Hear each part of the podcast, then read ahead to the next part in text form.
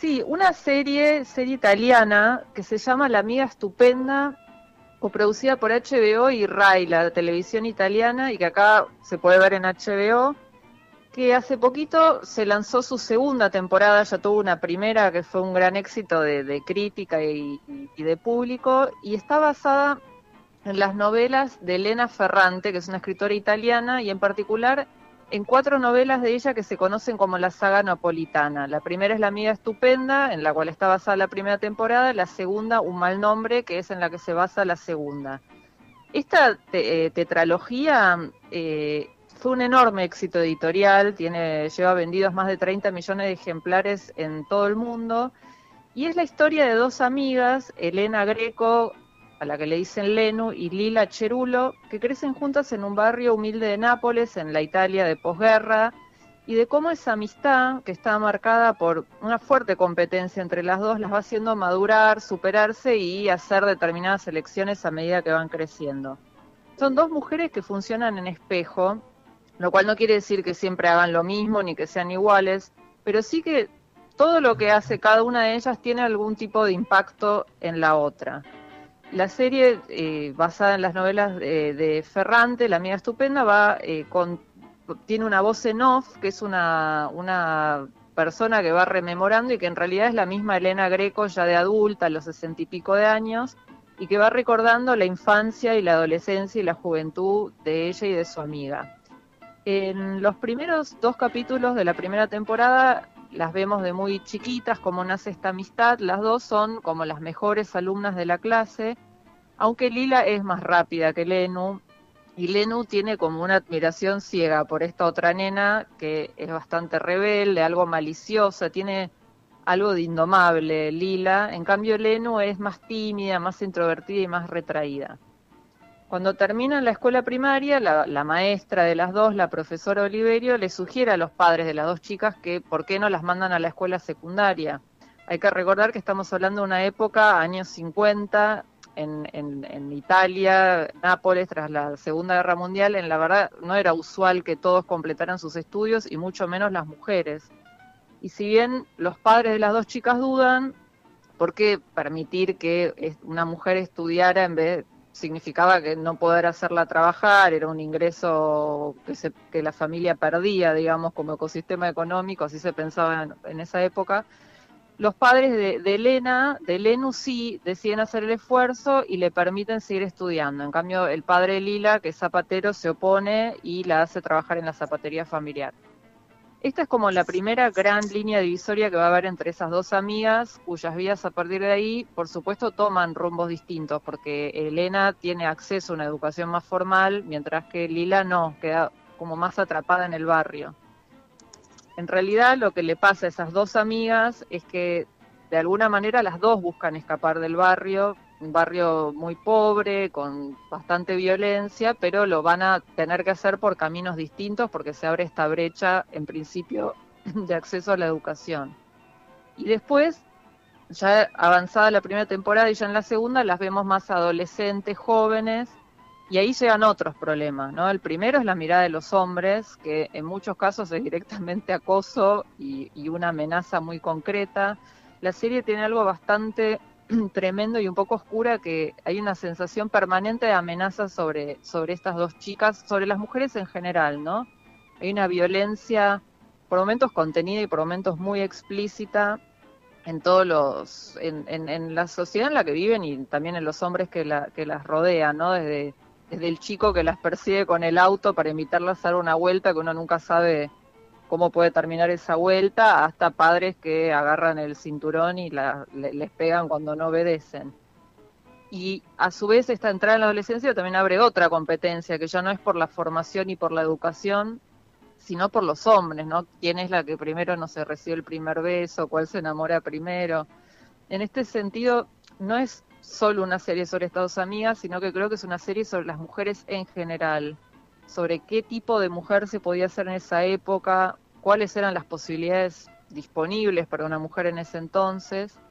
Y, este dilema también está muy bien representado, no solo a través de estas dos amigas, sino también a través de otros personajes secundarios, mujeres de la serie, que, que, si bien no tienen un peso tan grande, sí reflejan aspectos interesantes de, de, lo que era ser mujer en esa época, ¿no? Por citar dos, está la profesora esta Oliverio, que es una mujer dedicada a la única profesión casi accesible para una mujer en ese entonces, que era ser maestra, que ve que estas dos chicas tienen potencial y uno ve cómo se frustra cuando ve que logra que una estudie pero la otra no. Y otro gran personaje es la madre de Elena, una de estas dos amigas. Es una mujer terriblemente tosca, endurecida, muy severa con su hija, incluso más que el padre, y que se opone mucho a que la hija estudie, en, que haga la secundaria, ¿no? Y uno adivina cierta envidia, frustración de esa mujer hacia esa hija, porque puede acceder a otra cosa que no sea, no sé, matarse trabajando o un destino doméstico muy temprano pero después hay una, una escena muy linda en la, en la segunda temporada donde esta mujer toma en sus manos los libros de su hija y los huele y se pone a llorar, ¿no? Porque evidentemente sabe que, el destino que, que, va a tener su hija probablemente sea distinto. En este sentido, la serie está como muy en consonancia con estos tiempos, ¿no? En los que el feminismo volvió a cobrar gran impulso porque revela estas estructuras patriarcales muy antiguas que bueno que se han ido deconstruyendo pero algunas todavía como bien sabemos subsisten y, la verdad que es una serie que, que, se disfruta mucho aunque es oscura los personajes sufren bastante hay que decirlo no, no tienen vidas fáciles pero tiene un casting excelente todos los actores y actrices son impecables. impecables ¿Cómo? ¿Cómo? No, tenés un eco. Ah, era yo misma. No, les decía que las actrices, las, dos protagonistas son dos actrices jovencitas, se llaman Gaia Girache y Margarita Mazuco, que hacen de Lina y, y, y Lila y Leno y son increíbles. Aparte no tenían como gran experiencia previa actoral, o sea que es más sorprendente todavía, la ambientación es impecable, para recrear ese suburbio napolitano. es, un set lo que vemos, que uno no lo puede creer porque realmente parece un barrio real. Hay un trabajo ah, increíble ahí. Sí, sí, es impresionante. Y bueno, y cada temporada tiene ocho capítulos, duran alrededor de una hora cada uno.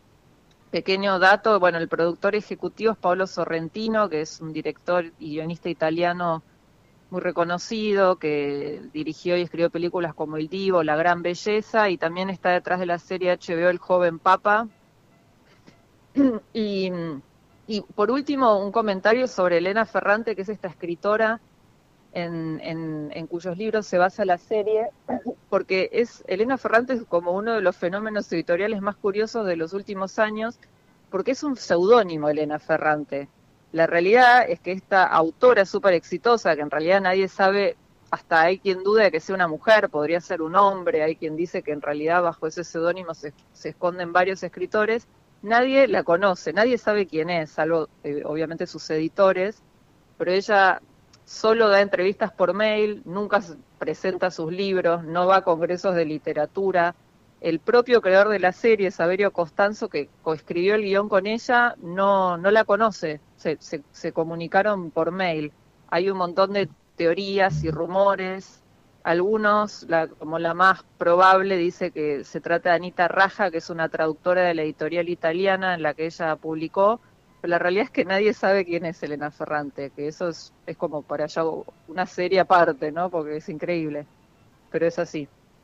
Me gusta, me gusta la mezcla de, bueno, la temática de la serie y la ambientación en, la Italia posfascista, ¿no? es, muy interesante, sí, sí, aparte se empieza a ver como estas generaciones más jóvenes, por ejemplo, no sé, hay un amigo de las chicas que es un albañil, que es comunista, ¿no? Y como ellos quieren empezar a, a, cambiar esa inequidad que no tenía que ver solo con hombres mujeres sino eh, eh, socioeconómica no aparte bueno en el suburbio están las dos los dos clanes familiares poderosos que son los que digitan todo bueno y todo el resto del, de la gente que malvive como puede en la pobreza. Y sí esa transición está muy bien retratada de esa Italia tratando de salir de, de la miseria no la amiga estupenda en HBO, si la recomienda Astrid, yo creo que hay que verla. Astrid, muchísimas gracias por la recomendación.